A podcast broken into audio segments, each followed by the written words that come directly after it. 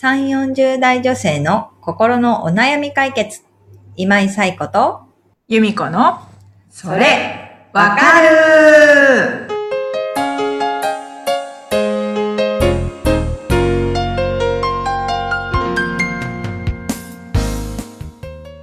はい。というわけで、えー8月第2週の番組が始まりました。今日もよろしくお願いします。よろしくお願いします。はい。えー、ね、先週オリンピックが終わったところではありますけれども、うん今はお盆ですよねそう。ですね。はい。お休みの方も多いと思います。うん夏休み満喫してください。はい。ということで、今日のお悩み、はいご紹介していきます。はいさんお願いします。えーでは紹介します。キングーさん32歳の方からです。私には2人の子供がいますが、下の子が生まれてから上の子を可愛いと思えなくなりました。他人の子供に比べればもちろん可愛さはありますが、小さなことで下の子にやきもちを焼いては意地悪をしたり、わざと手のかかることをするなど構ってほしいことはわかるものの、その行動が可愛いと思えず、つい叱ってしまいます。いつか自分が虐待をしてしまうのではという恐怖と、こんな母のもとに生まれてかわいそうだという気持ちでいっぱいです。何をしたら上の子が可愛いと思えるのでしょうか？とのことです。はい。はい。えーご相談ありがとうございます。えー上の子が可愛くないっていう、ね、お悩み、うん実は結構よく聞くお悩みだったりとか、うんね、ママ友さんとのお話の中でも出てきたりするような話題でもあったりするので、うん決してその特別な悩みではないのかなというふうに私は思っています。で、あの、こういう、こう、まあ、上の子が可愛くないっていう悩みを持つお母さんの傾向として、うんまあ、結構完璧主義な方が多いっていうふううんに言われてます。うんで、まあ、完璧主義ってでも、あの、育児においては、私はその頑張りすぎているママさんっていうイメージなんですよね。だから上の子のこともちゃんと完璧にしてあげたいし、下の子のに対しても完璧にしてあげたいっていう人が多いのかなっていうのと、あとはやっぱり、えっ、と、例えばお父さんが、パパが忙しくて、なかなかこう育児に参加したくてもできないから、やっぱりワンオペでやるしかないみたいな感じで頑張ってるママさんも多いのかなっていう気がしているんですよね。だから、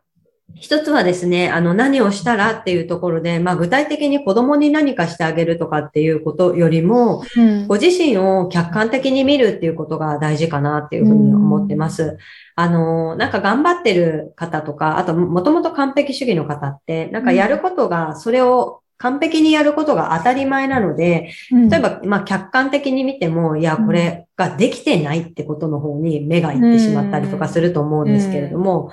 できてることに目を向けていく。うんそれが、あの、日常の当たり前のことであってもいいと思うんですね。うんで例えば、3食家族全員にご飯を作ってあげているっていうことも、もしかしたら当たり前だと思うかもしれないけれども、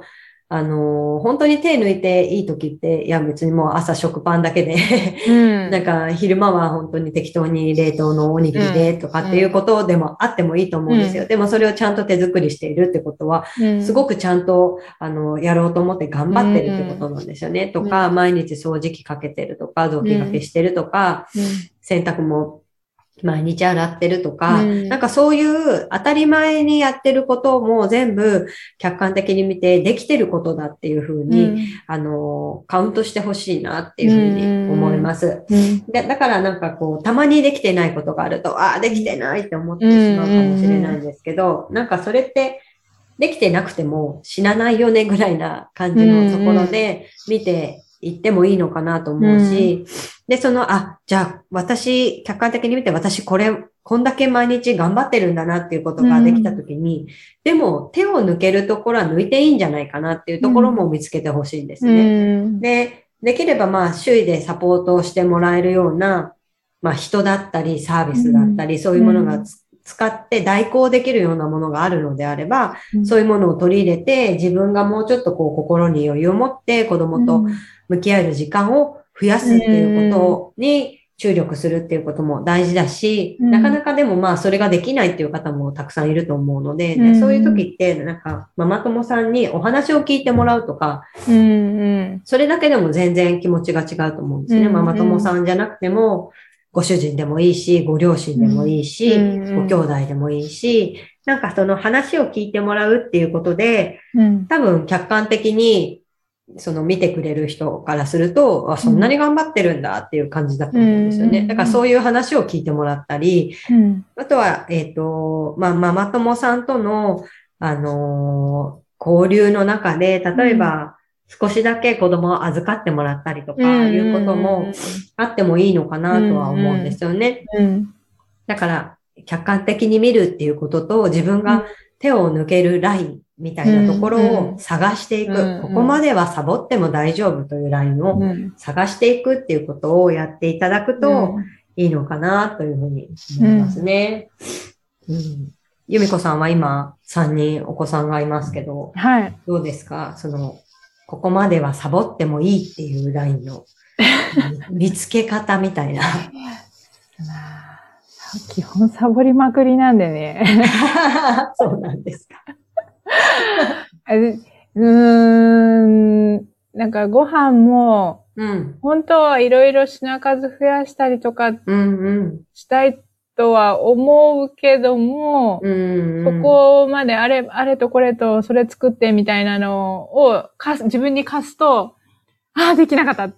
て、そのできないことがストレスになるんで、うんうんうん、今日は、あの、ほう、ほうれん草の5枚一品作ったらよしみたいな。非常に低いハードルを。目の前に置いて、そこをクリアしたら、うんあよし、そ、これで、まあ今日は OK。あとご飯炊いて、うんうん。みたいな。うんうんあのうん。もう何もメインが思い浮かばなかったら、もう今日はお惣菜買うしかない。揚げ物買ってくるしかないぐらいの感じで。うんうんうんうん。で、やって、だからとにかく、ひ低いハードルを、うんうんうん。これを超えたら OK。みたいな。うんうんうん。あの、基本自分に甘いので。いやいや、でも大事ですね。一日にの時間って、まあ24時間って限られているし、まあそこから睡眠時間引いたらこんぐらいだしとかうん。いうこともあるし、一人でできるキャパってやっぱり決まってると思うんですよね。で、そのキャパも人それぞれだとは思うし、うん。だからそのね、今由美子さんはすごくハードルを低く設定してるって言ってましたけども、うんハードルを高く設定するとやっぱり自分を追い詰めてしまうので、うん。低めに設定してそれを乗り越えて、うん。私すごいって思える方が、うん。まあいいのかなって思うんですね。低いところから始めて少しずつ高くしていくうん。みたいな方がいいと思うんですよね。で、もちろん今も自分がそんなに高いハードルを設定してるっていう感覚は、もしかしたらないのかもしれないんですけれども、なんか周りに聞いてみてもいいと思うんですよね。一般的にみんなどん、どのぐらい、まあ、例えばご飯頑張ってるのかなとか、で、まあ、そのぐらいやった結果、どのぐらい子供との時間を持ててるのかなとか、なんかそういうところからハードルを少しずつ下げていってもいいのかなっていうのは思いますね。で、ちょっとお子さんの年齢がわからなかったので、あれなんですけど、うん。まだお子さんが小さいのかなっていう感じではあったんですよね。うん。でそうすると、やっぱり、まだまだこの状況が続いてういんくっていうことが考えられて、一人でこれを抱えていくっていうのには、やっぱりこう、まあとてもストレスもあると思うし、そうやって、ね、あの、上の子を可愛がりたいと思ってるけど、可愛いと思えなくて、まあ、実行、じゃあ自分を責めてしまったりという気持ちがあるわけですよね。で、そその気持ちを、まあ、ね、これからも長い期間ずっと抱えていくっていうことはすごく大変だと思うので、どうしたら自分が楽な気持ちで、えっ、と、育児ができるか、うん。家事ができるかっていうところを、あの、ぜひ探っていただきたいなと思うし、あの、一人で頑張らなくても、例えば、まあ、日中育児、お子さんと向き合う時間は、やっぱり、その時間帯は一人で頑張らなければいけないと思うんですけれども、うん。でも、家事の負担をどう減らすかっていうことを考えたりするのは、うん。ご主人も一緒にできると思うんですよね。で、そういうところも、なんか、こう、夫婦で、あの、今の状況を乗り越えていけるといいんじゃないかなと思うので、うん、ご主人ともぜひ、あの、お話をしながら、うん、えっ、と、その、まあ、子供を可愛が、可愛いと思えないみたいなことだけを聞くと、うん、すごくこう、まあ、母親としてひどいんじゃないかっていう気がするかもしれないんですけども、その背景にあるもの、例えば、さっき初めに言った、まあ、完璧主義の傾向の人が多いっていう話だったりとか、あとは、えっ、ー、と、完璧主義だからこそ、なんか家事とかを頑張りすぎているっていうことだとかを話した上で、ご主人と解決策を探っていくっていうところが大事だと思うので、ぜひそのあたりもご夫婦で考えていただけるといいかなと思います。うん、そうですね。本当、15分、10分とか15分ぐらいでもね、下のお子さん、旦那さんに見ててもらって、ね、上のお子さんと手つないでお散歩行くだけでも、ちょっと気分転換になるかもしれないですよね。そうですね。だから、ね、そういう時こそ本当、あの、下の子がいると意地悪ばっかりしちゃうけど、うんうん、ね、一人になったら、やっぱり、あの、いろんなお話してくれたりとか、うん、わあ、こんなに成長したんだっていうところが見えたりとか、あると思うので、ぜひぜひ、あの、今お伝えしたようなことをやっていって、うん、あの、一人で抱えすぎないっていうところにも、そうですね。うん、はい、気をつけていただければと思います。はい。キングさん、ありがとうございました、ありがとうございました。ということで、今後もお悩みを、えー、募集していきたいと思います。はい。こさん、お願いします。はい。えー、こちらの番組では、皆さんからのお悩みをお待ちしております。番組ポッドキャストホーム画面にリブラボラトリ公式 LINE URL を載せています。そちらを登録後、メニュー画面よりお悩みを投稿してください。